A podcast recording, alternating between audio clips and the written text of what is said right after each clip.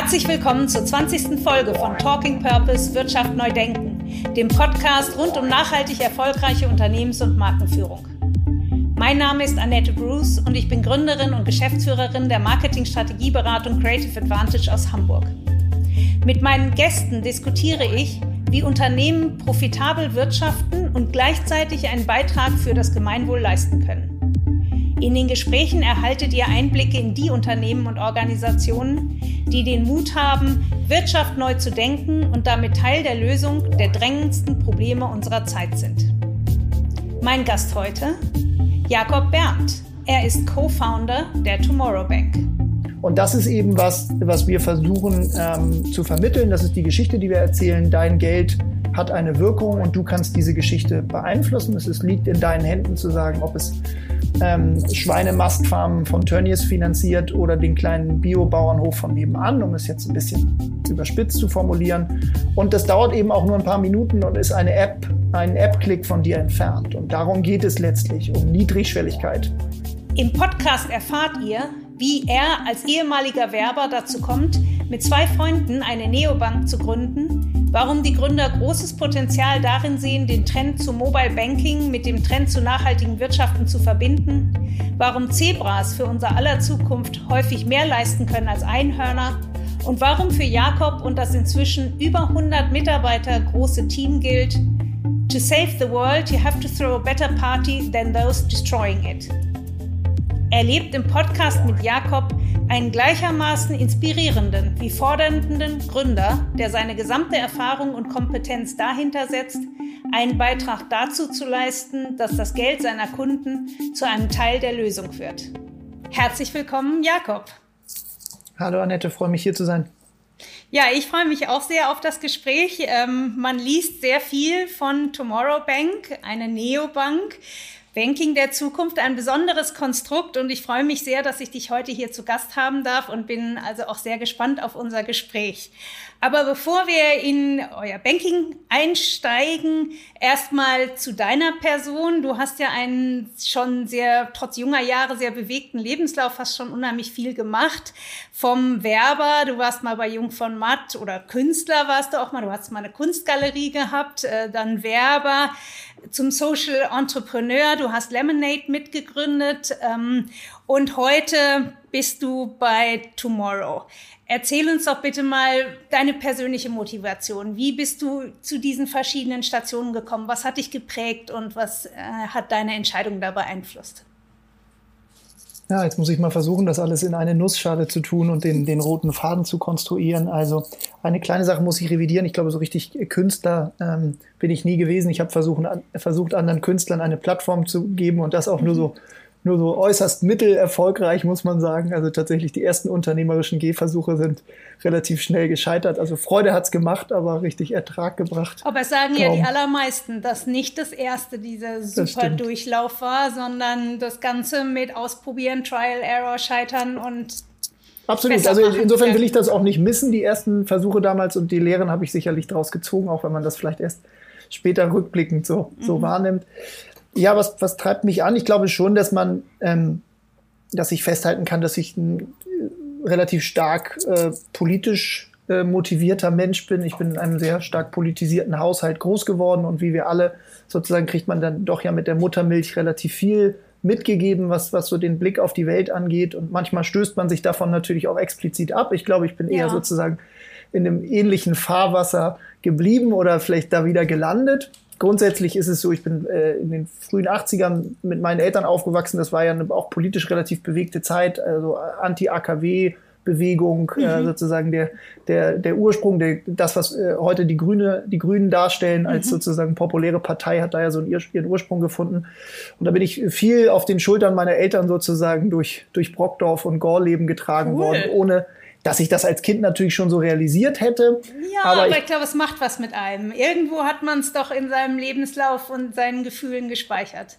Ja, ganz, ganz sicher ist das so. Und ich glaube, die, dass man sich zu Hause mit gesellschaftspolitischen Fragen auseinandersetzt, mit ökologischen Fragen, ähm, wie, wie jeder Einzelne darauf Einfluss nehmen kann, aber wie wir uns vielleicht auch als, als Gemeinschaft irgendwie vielleicht äh, umsteuern müssen, ähm, um am mhm. Ende eine lebenswerte Zukunft für, äh, für die vielen möglich zu machen. Das äh, ist mir sicherlich damals mitgegeben worden und äh, es hat allerdings eine Weile gebraucht, bis ich letztlich mit beruflicher mit meinen beruflichen Faden sozusagen dahin zurückgekehrt bin. Ich habe erstmal Kulturwissenschaften studiert. Ich glaube, das war einfach mein Interesse an, an Medien und Menschen und was sie umtreibt und wie Kommunikation funktioniert und wie Gestaltung funktioniert und wie all das zusammenspielt. Das war das, was mich da hingezogen hat. Und mhm. äh, das ist ja so ein bisschen, damals hat man Taxifahrerstudium äh, mal despektierlich gesagt, ähm, aber so ein bisschen was von allem und von nicht so richtig. Das äh, hat mich aber gerade gereizt, ähm, die Vielfalt der Dinge. Das kann ich mir gut vorstellen, weil es ist ja auch ein echtes Thema, dass unsere Ausbildungen zu speziell sind. Und ich finde, durch diese vielen neuen speziellen Studiengänge, die wir haben, die es jetzt also auch zu meiner Zeit noch nicht gab, wird es immer spezieller. Und ich ich denke immer persönlich, wir wollen doch nicht nur, alle Hörer den, entschuldigen den Ausdruck, aber wir brauchen doch nicht nur Fachidioten. Wir brauchen noch Menschen, die die ganze Welt verstehen, sehen und einen Blick darauf haben. Deshalb finde ich, ich kann sehr viel nachempfinden für einen Studiengang, der ein bisschen breiter aufgebaut ist und mehr Zugang auch zu den Themen unserer Zeit gibt. Ja, dem würde ich beipflichten, obwohl es sicherlich in ganz vielen Bereichen auch gut ist, dass es sozusagen die, die Fachexperten und Expertinnen gibt. Ich habe mich nie so hingezogen gefühlt zu keine Ahnung, Raketenphysik oder Zahnmedizin oder irgendwas sozusagen in seiner Tiefe zu ja. durchdringen, sondern ich war dann, glaube ich, immer eher Generalist und insofern habe ich das zumindest für mich als das, das Wertvollste und Fruchtbarste empfunden, um mich auch weiterzuentwickeln. Und dann bin ich aus diesem Studium heraus in die Kommunikationsbranche eher so reingestolpert. Du hast es vorhin gesagt, ich war fünf Jahre bei Jung von Matt, bei mhm. einer zumindest damals führenden Agentur. Heute kenne ich das Ranking der Agenturlandschaft nicht mehr nicht mehr so explizit, aber ich glaube, sie stehen immer noch ganz gut da. Stehen immer noch gut da, ja, ja. Ich glaube auch. Und letztlich konnte ich da auch meinem, meinem Wunsch, mich in, in äh, unterschiedlichste Themen irgendwie reinzugraben und zu gucken, was ist sozusagen der, der, der, die menschliche Perspektive auf Märkte, auf Konsumverhalten. Mhm. Das habe ich da als strategischer Planer dann für ein paar Jahre auch zu meinem Beruf machen dürfen. Äh, das war wahnsinnig spannend, weil man tatsächlich in ganz viele im Startup-Sprech würde man sagen Verticals, aber in ganz viele Branchen hat reinschauen können, die Medienbranche für Arte oder die Automobilbranche oder die Konsumgüterbranche. Man hat, glaube ich, einen ganz guten Überblick dafür gekriegt, wie sozusagen Märkte, Medien und Menschen so zusammen funktionieren. Aber ich habe mal gelesen, was war aber auch genau der Grund, der dich dazu gebracht hat, was anderes zu machen. Du hast in einem anderen Podcast mal gesagt, eine Präsentation bei Mercedes war für dich so der ausschlaggebende Punkt zu sagen, dass langfristig ist eine coole Ausbildung, macht Spaß, aber langfristig ist das nichts für mich. Ja, genau. Das, ähm, ich habe neulich irgendwo gelernt, dass man manchmal von dem äh, WTF, vom What the fuck Moment spricht.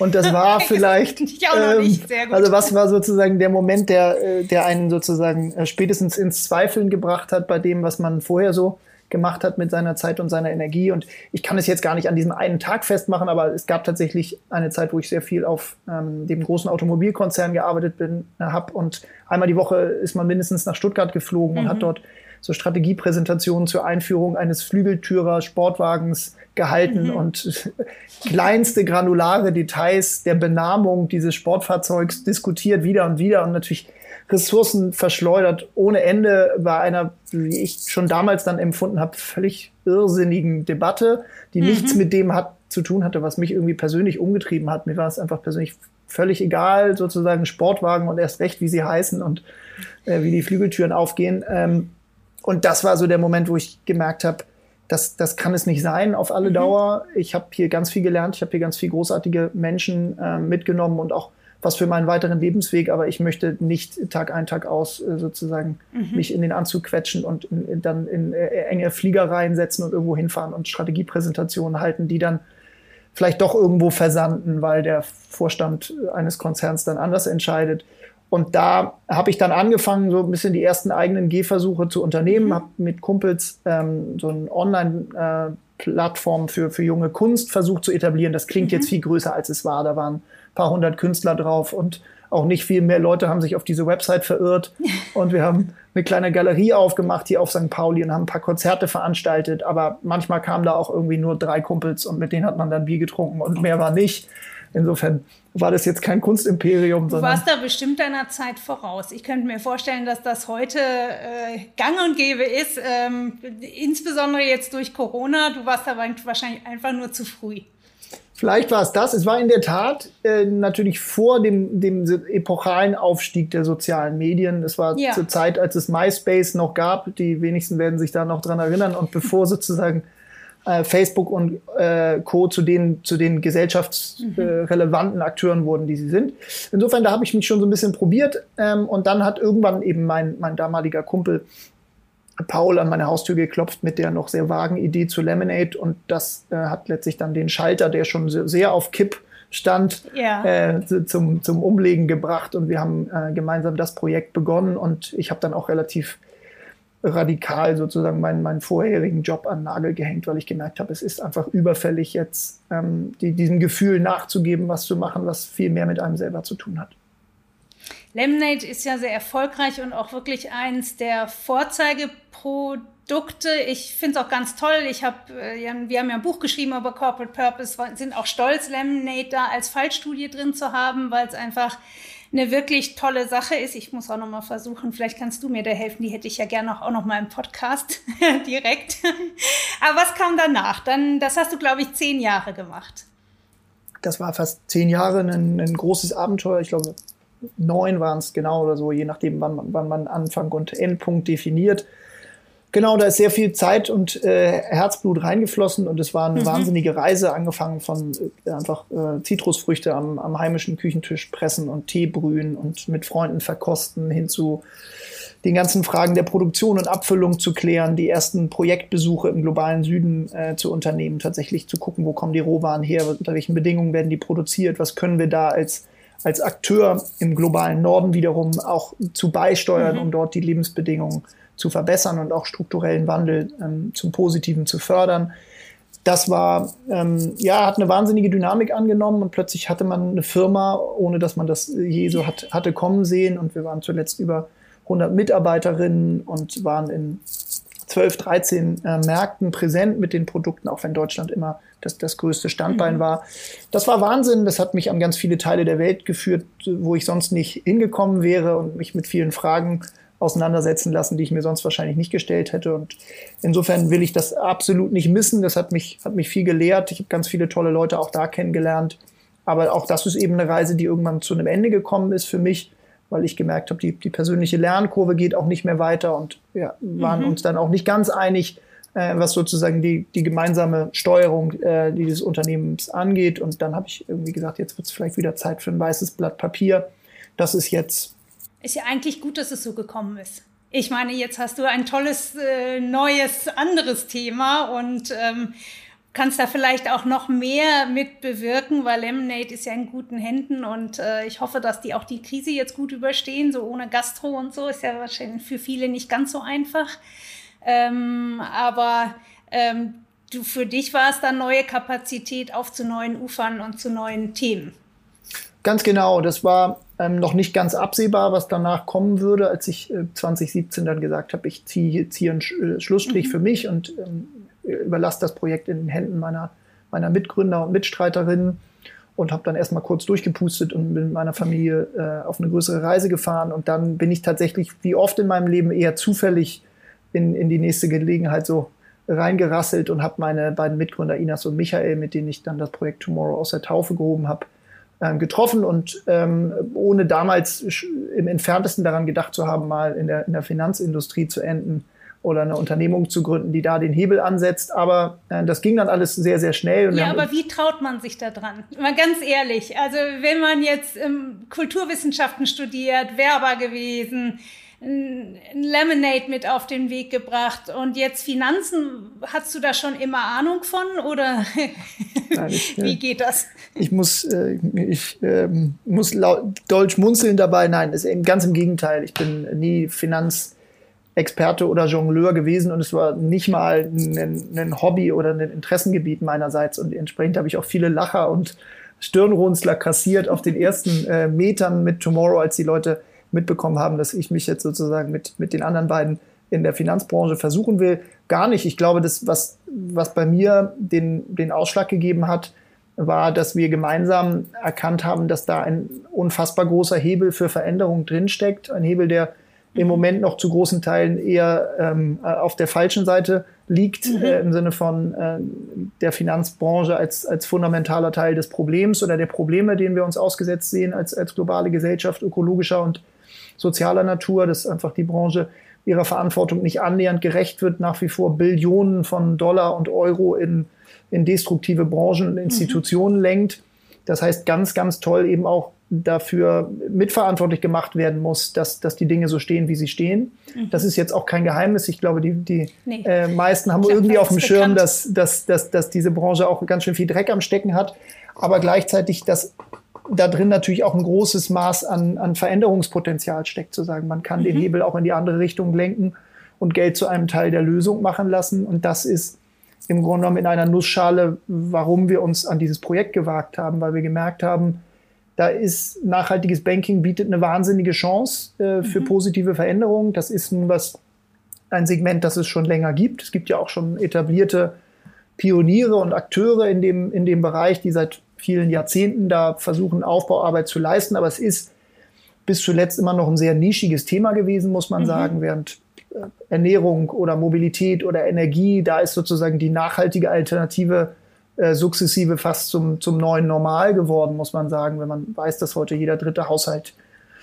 fast ausschließlich Bio-Lebensmittel kauft oder grünen Strom bezieht oder auch das Auto sukzessive mehr in Frage gestellt wird oder zumindest der Antrieb des Autos, ähm, ist das beim, beim äh, Thema Finanzen noch sehr viel nischiger und das wollen wir ändern letztlich mit Ich glaube, Projekt. weil man noch da anders denkt. Ne? Die Lebensmittel, okay, was esse ich, was mache ich mit meinem Körper, das ist ganz nah. Dann kommt Kosmetik. Ich hatte neulich die CEO von Veleda hier im Podcast, die sagte, naja, was ich auf meine Haut tue, da sind die Menschen auch sensibel, weil sie wissen, irgendwie geht es rein in meine Zellen.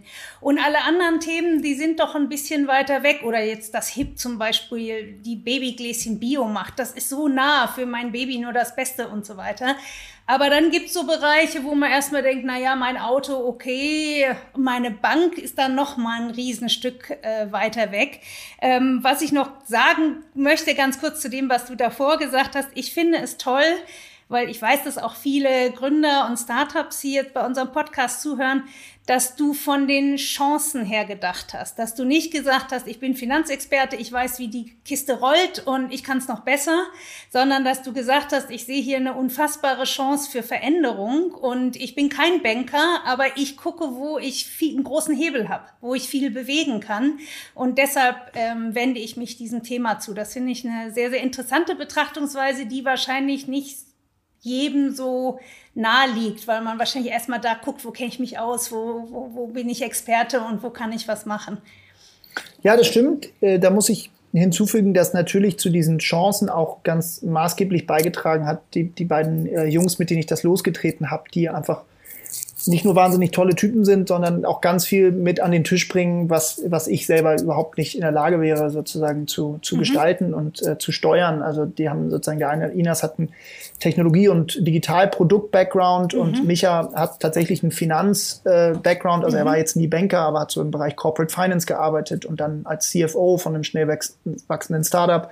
Das heißt, da sind einfach auch komplementäre Talente gewesen, mhm. äh, von denen ich gesagt habe, okay, in Kombination mit, mit den beiden und dann natürlich den vielen anderen tollen Menschen, die jetzt in den letzten drei Jahren dazugekommen sind, traue ich mir oder trauen wir uns das zu. Insofern mhm. ähm, ist das auch ein ganz entscheidender Punkt gewesen, zu sagen, wo, wie kann ich ähm, mein, mein Können auch einfach äh, Teil von was Größerem werden lassen. Und ich mhm. habe mich lange schon mit der Frage auseinandergesetzt, wie kann man Themen vielleicht irgendwie so aufbereiten und darreichen, dass sie für die vielen mhm. relevant und interessant werden. Und ich habe gemerkt, das ist sicherlich was, was es braucht. Nicht nur das, aber dass eben Kommunikation und Marke ein ganz entscheidender Hebel sein werden, wenn wir sagen wollen, wir wollen aus dem Thema erst so das neue Cool und dann auch das neue Normal werden lassen.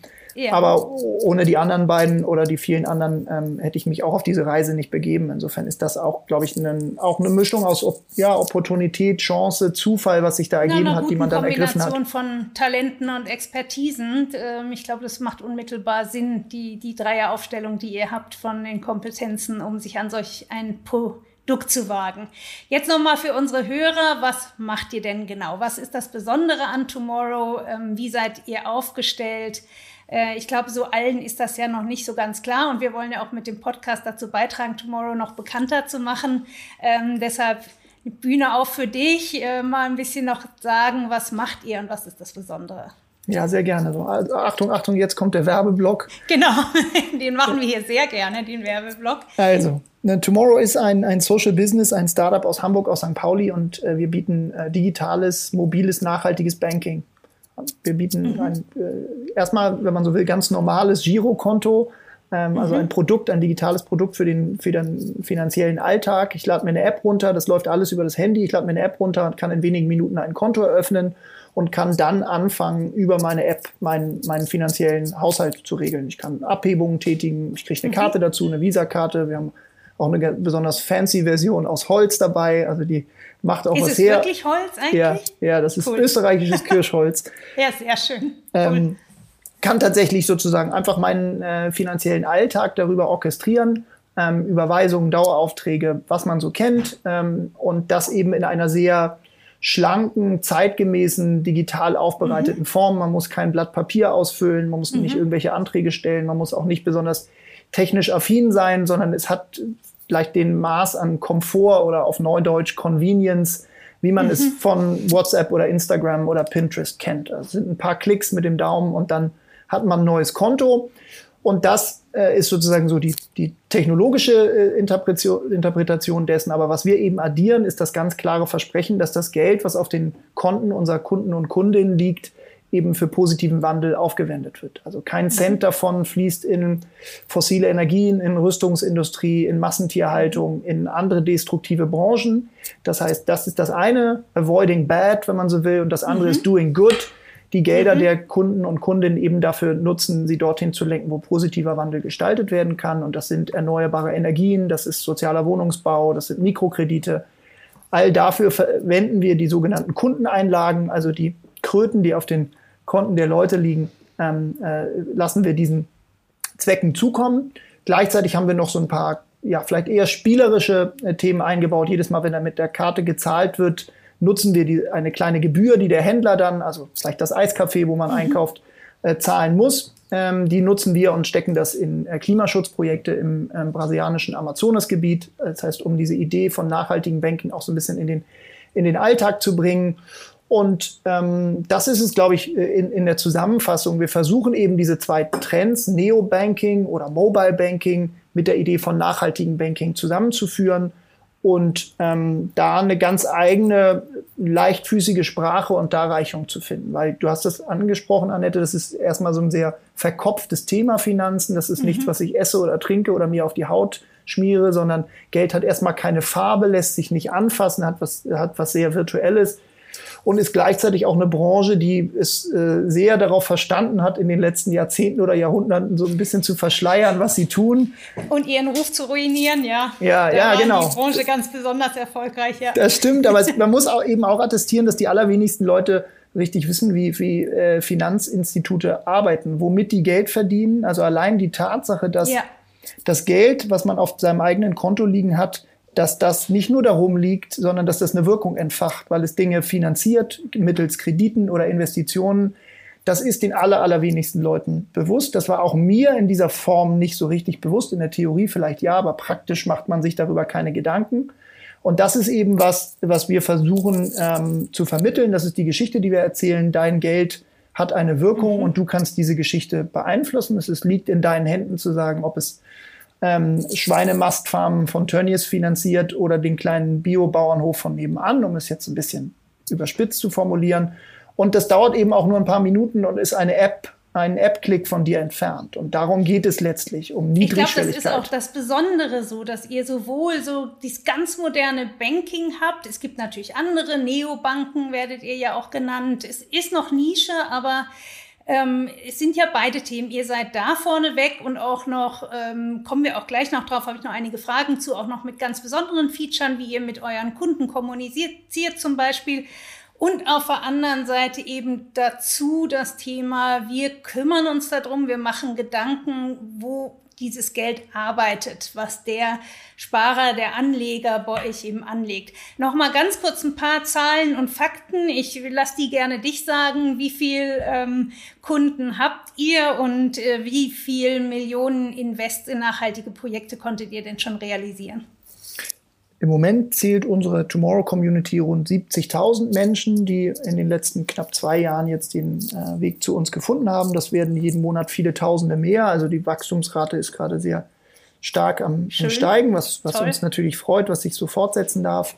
Wir haben äh, weit über 100 Millionen Euro mittlerweile so, ähm, sogenannte Assets under Management oder Kundeneinlagen, mhm. die auf den mhm. Konten unserer Kundinnen liegen und die wir zu einem gewissen Prozentsatz eben in, in Green Bonds und Social Bonds investieren können. Mhm. Das wären wahrscheinlich so die wichtigsten Metriken und um eine Idee von der Größe der Organisation zu geben, wir sind jetzt gut, gut 80 Jungs und Mädels hier, mhm. der Großteil hier in Hamburg beheimatet, aber viele auch im Rest der Welt, was ja in den letzten Monaten eher normal geworden ist. Und ja. da an der Stelle sind wir natürlich auch über das Produkt, aber auch über die Haltung eine sehr ja, digitale Organisation, die jetzt äh, letztlich nicht, nicht viel darauf gibt, wo jemand sitzt und schon gar nicht, wie er aussieht oder wo er herkommt, sondern das sind letztlich ein sehr, ein sehr bunter Haufen an Überzeugungstäterinnen, die alle wahrscheinlich, wie ich, nicht daran gedacht hätten, mal in einer in einem Banking-Unternehmen zu landen, aber die sich letztlich alle versammeln hinter dieser Mission zu sagen, mit einem alltäglichen Produkt positiven Wandel gestalten, da haben wir Lust drauf. Zwischendurch ein Hinweis in eigener Sache. Wer sich noch näher mit Purpose beschäftigen will, dem empfehle ich unser neues Buch Corporate Purpose, das Erfolgskonzept der Zukunft, wie sich mit Haltung, Gemeinwohl und Profitabilität verbinden lassen. In diesem Buch erläutern wir, was Corporate Purpose ist und warum er ein Unternehmen von Grund auf verändern kann. Sie erhalten einen Leitfaden und jede Menge Praxiswissen, um auf der Grundlage von Purpose ein tragfähiges Geschäftsmodell mit starken Marken und einem überzeugenden Beitrag zum Gemeinwohl entwickeln und implementieren zu können. Ausführliche Fallbeispiele von Marken wie VD, Veleda oder Essity und den Hamburg Towers, die auch schon hier im Podcast zu Gast waren, zeigen auf, wie Unternehmen Purpose in der Praxis erfolgreich umsetzen. Das Buch ist als Softcover und als E-Book überall erhältlich, wo es Bücher gibt. Ich könnte mir vorstellen, dass es nicht so schwierig, äh, nicht schwer für euch ist, Nachwuchs zu rekrutieren, oder? Es müsste doch viele geben aus der Branche, die ja auch recht groß ist, die sagen, ich, ich finde es gut, ich bin gern Banker, ich bin gern in dem Metier unterwegs, aber ich möchte es gern anders gestalten, oder? Das stimmt, da sind wir in einer sehr ja, komfortablen bis privilegierten Situation, tatsächlich jeden Monat viele, viele hundert Bewerbungen zu kriegen. Wow. Das war schon so, als, als wir noch deutlich kleiner waren, dass wir, glaube ich, an der Stelle schon auch einen Nerv treffen, also nicht nur äh, auf Seiten der Konsumentin ähm, mit dem Produkt oder der Dienstleistung, die wir anbieten, sondern auch mit der Art von Organisation und der, den mhm. Werten und der Kultur und der ja, Vision, die wir uns verordnet haben. Das ähm, be begeistert zum Glück viele Leute und wir können es uns äh, tatsächlich aussuchen, ähm, wir müssen auf der anderen Seite, die Kehrseite ist natürlich, dass man jeden Monat vielen hundert Leuten sagen muss, dass es erstmal ja. noch nicht klappt. Aber du hast recht, gerade in der Branche sind natürlich einfach äh, fraglos wahnsinnig viele ähm, äh, kluge Köpfe unterwegs, die vielleicht jetzt sukzessive auch gemerkt haben, dass sie in, in dem Kontext, wo sie jetzt sind, ähm, nicht so richtig zum, zum Teil der Lösung beitragen und Lust haben, das zu ändern. Und insofern kriegen wir ja von den absurdesten sozusagen Adressaten aus. Äh, cool. Liebesbriefe. Das fände ich schon allein, das fände ich schon spannend. Einfach zu gucken, wer wird da auf mich aufmerksam und wer möchte Teil des Ganzen werden. Das finde ich super. Ich habe noch eine Frage, weil ich das jetzt schon weiß, dass Zuhörer sich fragen werden. Wie stellt ihr denn sicher, dass das wirklich nachhaltige Invest gibt? Es gibt ja zum Beispiel so große Diskussionen darüber, kaufst ein CO2-Zertifikat und woher weißt du, dass das ein gutes ist, ein sinnvolles ist? Da ist ja wie überall natürlich gibt es da auch schon wieder schwarze Schafe. Wie macht ihr das für euch? Wie stellt ihr das sicher?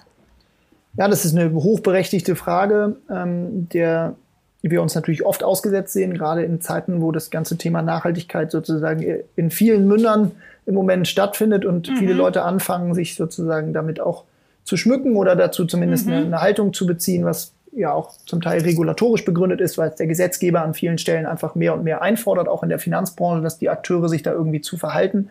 Aber insofern ist es genau richtig, da genau hinzuschauen, was, was das denn heißt, weil das darf letztlich natürlich kein Lippenbekenntnis sein und es darf auch kein Bauchgefühl äh, oder über den Daumen nee. gepeilt, das ist irgendwie gut und das ist schlecht, sondern bei uns folgt das einem strengen wissenschaftlichen Prozess, ähm, dass wir bei der Frage, wo die Gelder hingehen, und wir nehmen jetzt mal beispielhaft die Kundeneinlagen, die ich vorhin genannt habe, also was passiert mhm. mit den Geldern auf den Konten, das sind im weitesten Sinne drei Stufen. Das eine sind sogenannte Positivkriterien, dass wir für uns ähm, die, die ähm, SDGs, also die, ähm, die Sustainable Development Goals der Vereinten Nationen mhm. mhm. genommen haben und so als Kompass und Leitplanken genutzt haben, um zu sagen, auf die wollen wir aktiv mhm. einzahlen. Wir wollen die großen Baustellen der Menschheit sozusagen äh, mit adressieren mit, mit unseren bescheidenen Möglichkeiten. Das heißt, da gibt es konkrete sozusagen Handlungsfelder, die wir adressieren wollen und jede Investition, jede Kreditvergabe, jeder Bond, den wir kaufen, muss sozusagen aktiv positiv einzahlen auf diese SDGs. Mhm. Das zweite sind Negativkriterien, dass man ganz klar definiert, welche Bereiche für uns No-Gos sind. Und da habe ich vorhin so vielleicht die ähm, explizitesten erwähnt, aber die Liste ist noch viel länger. Rüstung, fossile, fossile Energien, Massentierhaltung, natürlich alles, was sozusagen im weitesten Sinne mit Ausbeutung von Minderheiten, ja Kindern, so Arbeitern ja. und so zu tun hat. Da gibt mhm. es eine ganze lange Liste von Dingen, wo unser Geld oder das Geld der Kundin eben nicht hinfließen soll. Und als letzte, ganz entscheidende Instanz haben wir ein sogenanntes Impact Council, wo fünf unabhängige mhm. Vertreterinnen sitzen, die nicht von Tomorrow sind, sondern die aus, aus dem Bereich Forschung, Aktivismus, nachhaltige Finanzen, NGO äh, stammen und äh, tatsächlich das letzte Wort haben bei allen Investments. Da ähm, sitzt zum Beispiel die CEO von Save the Children, von einer sehr renommierten mhm. Äh, NGO dabei, aber mit Professor Markus Bergmann, einer der führenden Wissenschaftler, was so Corporate mhm. Social Responsibility angeht und so weiter und so fort. Da sitzen also fünf kluge Köpfe, die letztlich die Deutungshoheit und Entscheidungsgewalt haben über jedes ähm, Investment, was wir tätigen.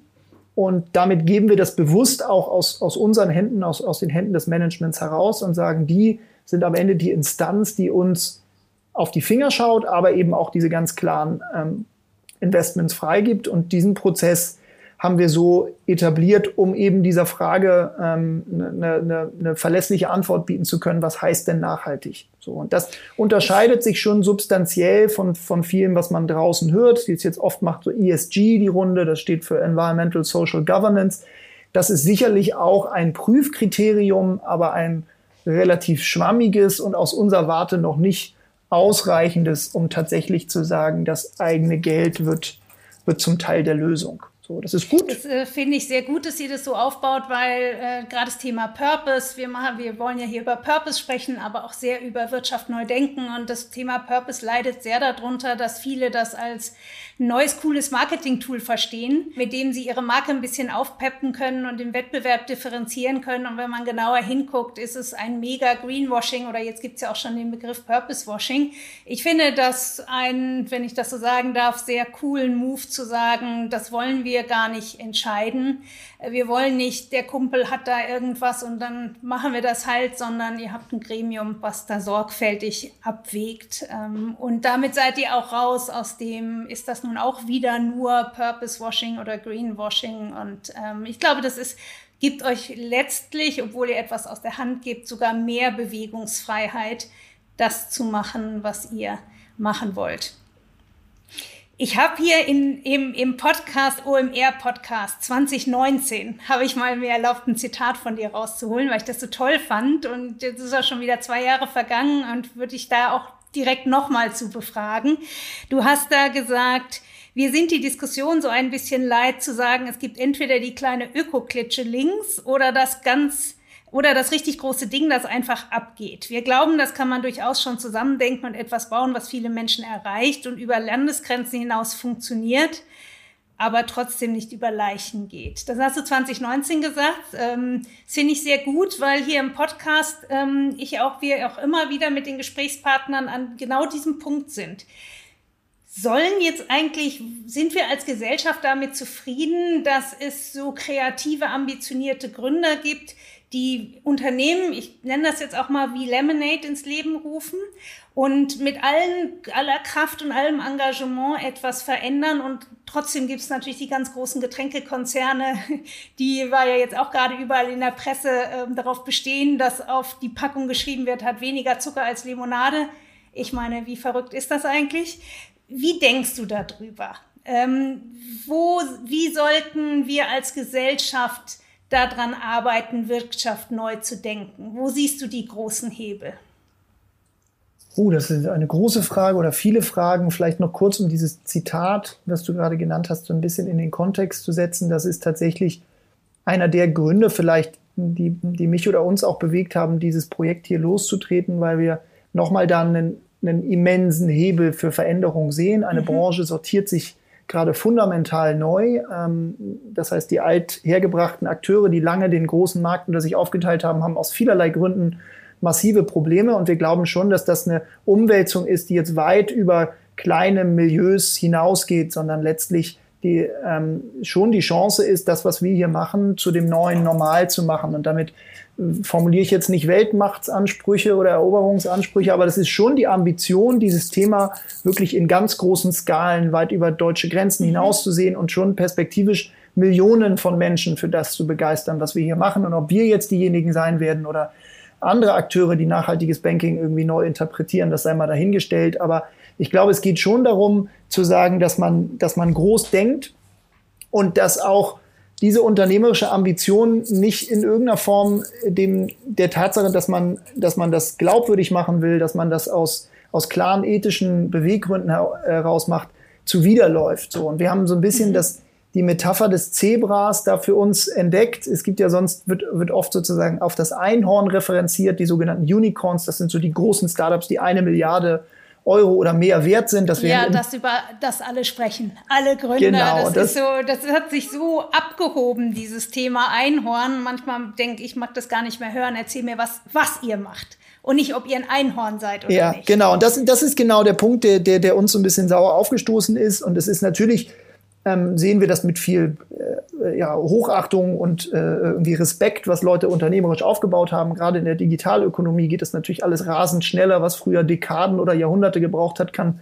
wenn man sich so ein Case wie Gorillas oder so gerade anguckt, ja, Wahnsinn, innerhalb ne? von Monaten man in diese Sphären stoßen und dann gibt es die Zalandos und About Yous und sozusagen die, die, die großen digitalen Akteure in Deutschland die allerdings sozusagen ihren Wert vor allem gesellschaftlich dadurch zugeschrieben bekommen, dass sie wahnsinnig viel wert sind. Und das ist ja erstmal, ist, ist das ja kein, kein, kein Purpose in sich, sozusagen eine große äh, Wertsteigerung nee, zu erreichen. Und erstmal ist es ja auch kein echtes Geld. Genau. Und da haben wir irgendwie das Gefühl, dem wollen wir ein bisschen was entgegensetzen, zu sagen, äh, letztlich muss es bei einer Unternehmung ja ge darum gehen, ähm, äh, relevante Probleme oder F Fragestellungen äh, für Menschen zu lösen und tatsächlich zu einem zu einem gesellschaftlichen ähm, Mehrwert beizutragen und gleichzeitig das aber eben mit, mit einer großen ähm, unternehmerischen Ambition zu tun. Und das ver verstehen wir so ein bisschen, dieses Schwarz und Weiß zusammenzubringen, Profit und Purpose ähm, in, in dem Zebra manifestieren. Und da sozusagen in dem Kontext sozusagen habe ich damals mit Philipp Westermeier in dem OMR-Podcast darüber gesprochen, dass, dass, ähm, dass man so ein bisschen diese, diese Dichotomie irgendwie auflösen muss. Zu sagen, man macht so im Kleinen was Nettes, was irgendwie gut ist und wofür man auch Schulterklopfer kriegt. Oder man, man dreht an großen Rädern und wir glauben, dass, das kann man durchaus zusammentun. Ich äh, glaube das persönlich auch. Ich glaube, dass wir das nicht trennen sollten. Marktwirtschaftliche Methoden grundsätzlich und etwas Sinnvolleres tun, als es vielleicht heute in Branchen üblich ist. Ich halte das für extrem wichtig, dass wir nicht setzen, sagen, naja, es gibt doch äh, Social ähm, äh, Impact Startups oder es gibt gemeinnützige GmbHs. Nein, ich persönlich glaube, wir brauchen ein Umdenken in den großen Unternehmen oder halt eben neue wie ihr, die das Ganze aufmischen und sagen, nein, es geht tatsächlich auch anders. Äh, es ist zwar vielleicht die letzten 50 Jahre so gewesen, aber das heißt nicht, dass es die nächsten 50 Jahre auch so sein muss. Also ich finde das ganz wichtig, dass wir das zusammendenken und da nicht so zwei Lager aufbauen. Absolut. Und ich, am Ende geht es darum, auch einfach ein anderes Narrativ zu etablieren und andere ja. Vorbilder zu schaffen und zu sagen, es kann, es ist einfach hm, total dysfunktional äh, gesamtgesellschaftlich, wenn man als, als Bezugsgröße und als Vorbild immer nur auf die großen sozusagen Tech-Giganten aus dem Silicon Valley oder sie kommen natürlich gleichermaßen heute genauso aus, äh, aus dem chinesischen Raum, sagen, ja. das, das ist das, was uns fehlt in Deutschland und, oder in Europa und das muss es sozusagen unser Anspruch sein, das, das zu, zu reproduzieren oder dem nahe zu kommen, wo ich denke, dass da ist natürlich ganz viel Kraft drin, fraglos, aber da wird einfach auch sehr viel Schaden in Kauf genommen, was Arbeitnehmerrechte angeht, was Datenschutzfragen angeht, ähm, was Produktionszyklen angeht. Und da glauben wir, dass ähm, da muss ein Umdenken stattfinden. Das fängt sozusagen in der, in der Lehre und in der Ausbildung fängt das an. Das geht auch darum, sozusagen, mhm. was, was natürlich für, für ähm, gesetzgeberische ähm, Rahmenbedingungen geschaffen werden. Also an der Stelle bin ich zwar überzeugter äh, Social Entrepreneur, aber gleichzeitig auch jemand, der ähm, um Gottes Willen äh, sozusagen nicht alles den Kräften des Marktes überlassen wollen würde. Ich glaube, es gibt an ganz vielen Bereichen auch ähm, ein klares Versäumnis des Staates, einfach die Rahmenbedingungen zu schaffen und, und äh, destruktives Wirtschaften auch, ähm, auch zu, zu verhindern. Und ähm, das ist, glaube ich, was, wo ähm, man sehr genau hingucken muss, wo sozusagen der Glaube an die Kräfte des Marktes ja, aber wir sozusagen bei Tomorrow, und ich weiß, das sehen sehr, sehr viele andere Zebras auch so, durchaus eben auch die, die, die destruktiven Kräfte sehen. Ähm, und ähm, man es nicht sozusagen jetzt einem, einem, neoliberalen Markt überlassen kann, sozusagen diese Probleme alle wirtschaftlich zu lösen, sondern es ist ganz viel, wo es einfach auch klares Reglement braucht, um zu sagen, dass ähm, das geht so nicht weiter. Weil die, am Ende geht es ja darum, dass die ganzen Akteure, die so groß geworden sind, ob es jetzt die großen Digitalkonzerne der letzten 15 Jahre sind oder die großen Industriegiganten der letzten 115, 150 Jahre, dass es denen allen gestattet wurde, letztlich äh, äh, gesellschaftliche Kosten auszulagern. Ähm, Absolut. So, weil sie einfach äh, das, was sie an Schaden anrichten, ob das sozusagen bei, bei Arbeitnehmern angeht oder die, die Abwässer, die sie in die Flüsse pumpen, dass es ihnen nicht ihr Problem ist. Ähm, und dass sie sozusagen äh, letztlich äh, Profite ähm, privatisiert und Kosten äh, vergesellschaftet werden. Und das ist letztlich ja. das, glaube ich, fundamental, wo, wo, wo, wo Staat und Regulation äh, aufpassen muss, dass das einfach ähm, ja nicht nur nicht zeitgemäß ist, sondern letztlich uns an, an den Abgrund geführt hat, wo wir jetzt stehen äh, mit dem Klimakollaps. Wir möchten an dieser Stelle, unüberhörbar, gerne auf unseren Sponsor hinweisen. Bayer Dynamic, der renommierte Kopfhörer- und Mikrofonhersteller aus Heilbronn, der den Großteil seiner exzellenten Pro-Audio-Produkte am Standort in Handarbeit fertigt. In diesem Fall unterstützt er uns mit dem Fox USB-Mikrofon und den DT770 Pro Kopfhörern. Somit ist sichergestellt, dass wir uns hier gut verstehen du hast jetzt die zwei Punkte genannt. Es braucht die neuen Unternehmer, die anders denken. Und ich denke da oft, Deutschland ist eigentlich so bekannt, hat so eine Stärke in dem, in, in dieser, in dem Gründen. In, wir haben unseren ganzen Mittelstand beruht ja darauf, dass äh, Deutschland eigentlich sehr bekannt dafür ist, sehr aktiv zu sein, gute Ideen zu haben, Dinge voranzubringen. Zum anderen hast du die Re Regulatorik genannt und das höre ich auch immer wieder hier im Podcast, dass viele sagen, natürlich wollen wir nicht einen überregulierenden Staat, aber alles äh, liberal geht eben auch nicht, denn wir zahlen für unseren Abfall, auch jedes Großunternehmen zahlt für seinen Abfall, aber warum nicht für die Umweltverschmutzung? Ich meine, was für eine Logik ist das, dass das möglich ist? Die dritte Komponente ist für mich immer der Kunde oder der Konsument, denn auch äh, jeder Einzelne hat ja Macht, in seiner Konsumentscheidung oder auch darüber, welche Bank er für sich wählt. Wer ist eure Zielgruppe und wer kommt zu euch und wie ähm, macht ihr die Neukundenakquise? Wie kommt ihr an eure Kunden? Da gehe ich gleich drauf ein. Ich würde gerne noch einen Punkt, den du gerade genannt ja. hast, noch mal kurz rauspicken, weil ich das ähm, tatsächlich einer ist, der mich persönlich sehr umtreibt, den wir auch intern sehr intensiv diskutieren, wie viel Verantwortung man jetzt dem Einzelnen oder der einzelnen Konsumentin aufbürdet. Mhm. Und auch da schlagen in, in, in meiner oder unserer ähm, Brust zwei Herzen, weil wir, wir glauben natürlich an den, an den verantwortungsbewussten Konsumenten, den, die verantwortungsbewusste Konsumentin und appellieren auch an die, und ich spreche gleich darüber, wer das ist mhm. in unseren Augen. Gleichermaßen halte ich es auch fatal sozusagen und zu viel Verantwortung darauf äh, mhm. auszulassen und jetzt sagen, jeder kann noch so viel upcyclen und äh, sozusagen äh, auf Fleisch verzichten oder auf Flüge oder vegane Alternativen wählen oder faire Fashion kaufen und so. Das ist alles gut und richtig. Und ähm, nichtsdestotrotz ist es so, dass wir attestieren müssen, dass der ganz, ganz große Teil des Schadens von den großen äh, sozusagen Akteuren und Konzernen der Welt äh, verursacht wird. Es ist sozusagen ein eine große Mehrheit der, der CO2-Emissionen geht auf die Top 100 Emittenten der Welt zurück.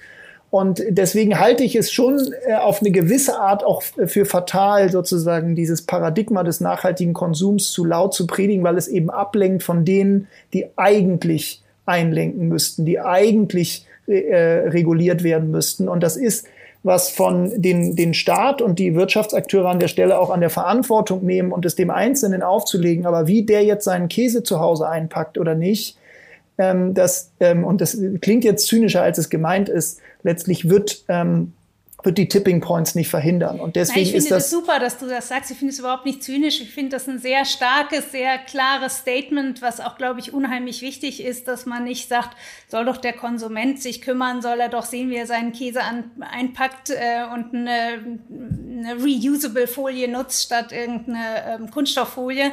Ähm, ich hatte gerade heute auch bei Greta Thunberg im Instagram-Post gesehen, genau das, was du angesprochen hast.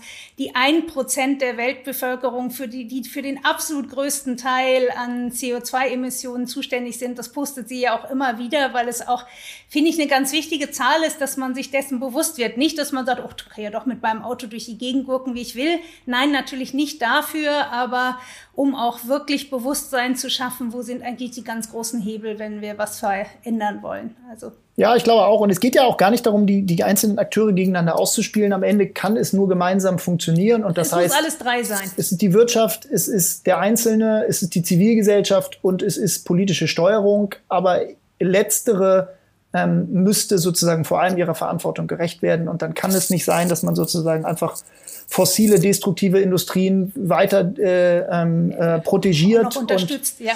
Das ist einfach ähm, völlig an den Realitäten vorbei und äh, wird der Verantwortung nicht gerecht, irgendwie gen auch generationsperspektivisch Politik zu machen.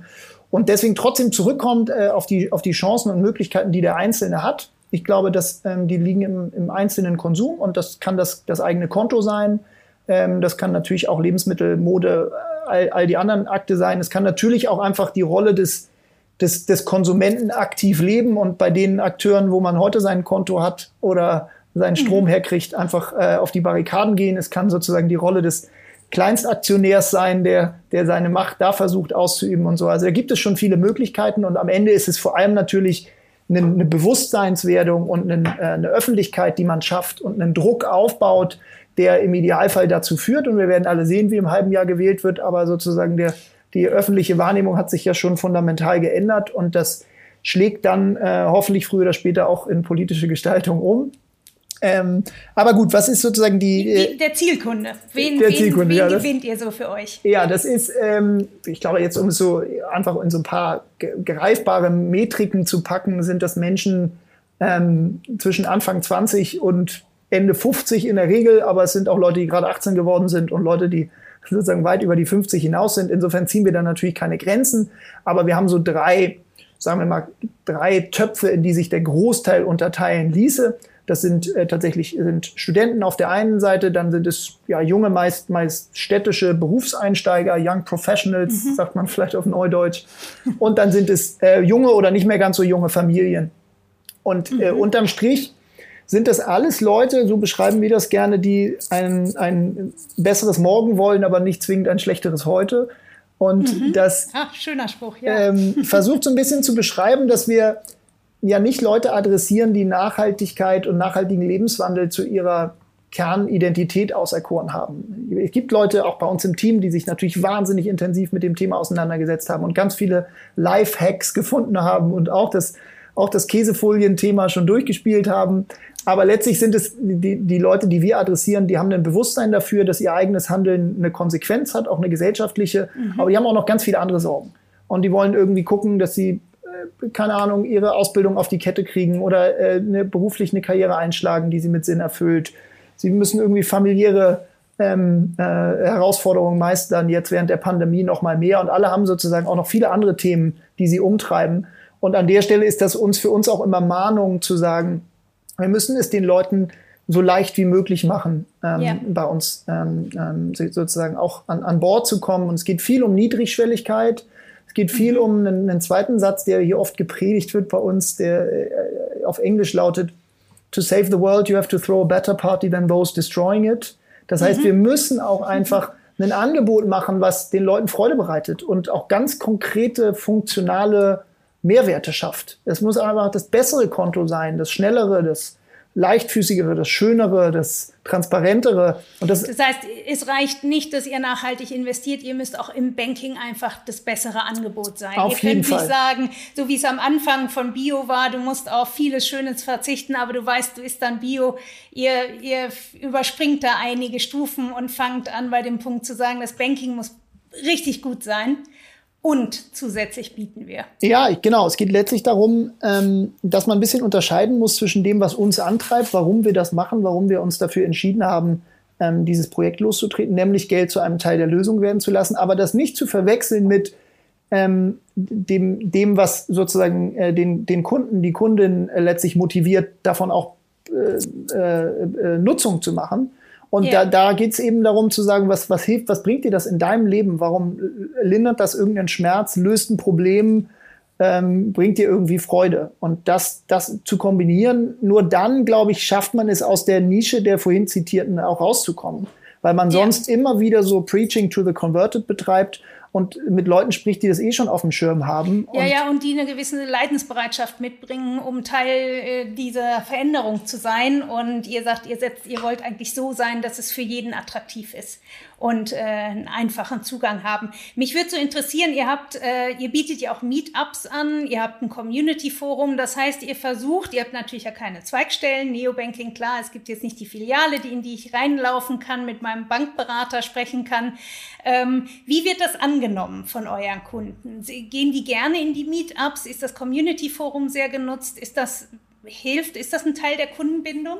Ja, absolut. Das ist ein Thema, ähm, das eine ganz zentrale Rolle bei uns spielt, dass wir die Kunden, die Kundinnen eben nicht nur als Menschen begreifen, die uns äh, äh Dienstleistungen abkaufen, sondern mit denen wir gemeinsam diese Unternehmung, diese mhm. Organisation, diese Marke auch weiterentwickeln. Wir haben immer gesagt, wir möchten die Bank von morgen entwickeln, aber das tun wir nicht alleine, sondern das tun wir mit allen Stakeholdern zusammen. Und das manifestiert sich eben in unterschiedlichen Themen. Wir haben zum einen legen wir überall in der App, auf der Website, egal, für alle und jeden offen, wie viele Menschen sind bei uns, wie viel Geld liegt mhm. da, wohin Geld, geht dieses Geld, nach welchen Kriterien wird das investiert. Das ist also ein sehr transparenter Prozess. Wir haben unsere gesamte unseren Produktfahrplan, äh, Product Roadmap, äh, auch wieder auf Neudeutsch, haben wir offengelegt. Das heißt, man kann im Netz sehen, okay, an welchen Features wird gerade gearbeitet, was kommt als nächstes, man kann dazu eine Meinung hinterlassen. Und es sind eben diese Meetups, die du genannt hast, dass wir sehr regelmäßig früher mal in, in, in Prä-Pandemie-Zeiten natürlich sozusagen auch, auch analog bei Pizza und Bier ah, die, sogar analog. Okay. die Tor, Tore geöffnet haben, aber heute natürlich ähm, ausschließlich digital. digital die Leute einladen zu diskutieren. Wir haben vielleicht noch einen Punkt dazu, woran sich das am, am besten kristallisiert. Wir haben letztes Jahr das, das größte und schnellste Crowd-Investing äh, ähm, gemacht, was es in Deutschland je gab. Das heißt, wir haben unsere Community sozusagen zu, zu Anteilseignern unserer Unternehmung auch gemacht. Das ging rasend schnell. Da haben wir drei Millionen Euro Investment eingesammelt von, von der Community in, in weniger als fünf Stunden. Und das ja, ist, Hammer. das ist, ja, es war mega und ist letztlich auch so die Spitze des Eisbergs vielleicht, wo man zeigt, ähm, wie sehr wir einerseits die Community auch dabei haben wollen, aber wie sehr die Community auch dabei sein will. Und das hat uns mit sehr viel Stolz, auch Verantwortungsgefühl natürlich auf die weitere mhm. Reise geschickt. Und insofern ist das ein ganz zentraler Punkt, zu sagen, wir machen das hier mit den Menschen zusammen.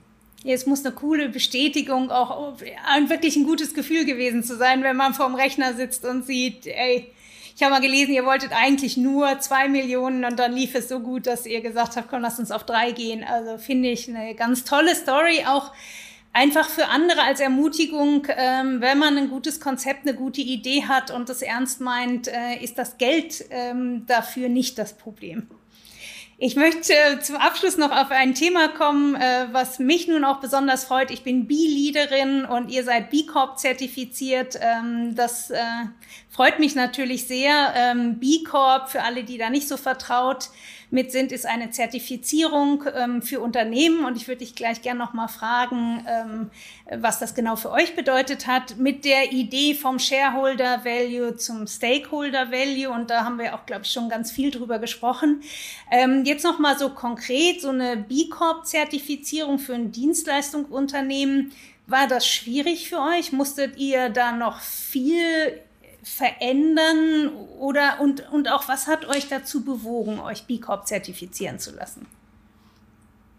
Also das liegt jetzt bei uns ungefähr zwei Jahre zurück, dass wir diesen, diesen Schritt erfolgreich gemacht haben. B Corp, genau für alle, die sich damit noch nicht so beschäftigt haben, ist vielleicht das global renommierteste Gütesiegel, was versucht, eine ganze Unternehmung in ihrem, in mhm. ihrem Nachhaltigkeitsbestreben irgendwie zu bewerten und zu zertifizieren, anders als jetzt das Biosiegel, was auf den einzelnen Apfel oder die einzelne Milch gemünzt ist, versucht B Corp eben das, das ganze unternehmerische Tun zu, zu durchleuchten und zu bewerten.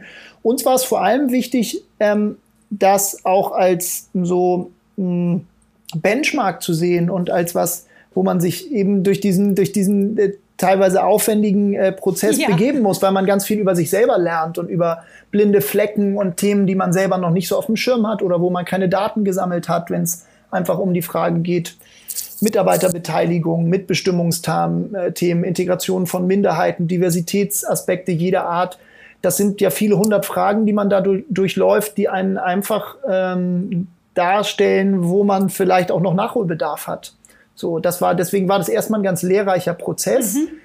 Schwierig ähm, gar nicht so unbedingt, weil wir nochmal, natürlich vielleicht anders als andere Unternehmen, die sich in, in diesen Prozess begeben, ein junges Unternehmen waren, ganz klar um diesen, um unseren Purpose herum sozusagen diese Unternehmung gebaut haben. Deswegen war es nie eine Frage, ob wir das schaffen, glaube ich, weil wir so klar in, in unseren Genen das schon angelegt hatten, ähm, eben unser Geschäftsmodell auf, auf gesellschaftlichen Mehrwert äh, auszulegen. Insofern, warum haben wir das letztlich gemacht? Ich glaube, einmal, um uns dieser kritischen Prüfung zu unterziehen. Erstens. Zweitens ist es natürlich wie bei allen Siegeln letztlich eine Reduktion von Komplexität. Also, dass Leute, die mhm. nicht die Mühe sich machen, diesen Podcast hier zu hören oder die Website von vorne bis hinten durchzulesen. Auf das Siegel verlassen. Dass können. sie auf einen Blick sehen, okay, das hat Hand und Fuß, was die tun. Ja. Ähm, genau, ich glaube, das fasst es, fasst es so ein bisschen äh, zusammen an der Stelle. Ähm, vor allem aber eben dieser, dieser interne Lernprozess zu sagen, was können wir eigentlich schon, was haben wir, worauf haben wir Antworten und worauf auch nicht. Und insofern ähm, würde ich das vor allem den Leuten ans Herz legen, ob das jetzt B-Corp ist oder die Gemeinwohlbilanz oder gibt es ja auch noch andere Möglichkeiten, ja. sich auf den Prüfstand zu stellen, weil man gezwungen ist, die Hose runterzulassen. Erstmal nur vor sich selbst und den Auditoren und das einen ganz viel lehrt darüber, womit man sich noch beschäftigen müsste. Jakob, womit man sich noch beschäftigen müsste. Ich habe hier noch ganz viele Fragen, aber ich glaube, für heute müssen wir hier Schluss machen. Äh, sehr, sehr, sehr interessantes Gespräch. Äh, ganz herzlichen Dank. Ein sehr starker Purpose. Äh, Mobile Banking für ein besseres Morgen macht dein Geld zum Teil der Lösung. Ich glaube, das hast du hier sehr, sehr deutlich aufgezeigt was es dazu bedarf, ähm, was man über ein Konto bei Tomorrow auch vielleicht selbst beitragen kann. Ich fand es aber auch sehr wichtig, dass du nochmal den Punkt herausgehoben hast. Der Kunde, der Konsument alleine kann es nicht schaffen. Wir brauchen auch Regulatorik in den Märkten, um wirklich in großem Stil etwas zu verändern. Ich wünsche euch weiterhin sehr viel Erfolg und bedanke mich sehr herzlich, dass du heute mein Gast warst. Vielen Dank. Ich sage danke, ich freue mich dabei gewesen zu sein und schicke beste Grüße und hoffe, ihr bleibt alle gesund. Danke, das hoffen wir für euch auch.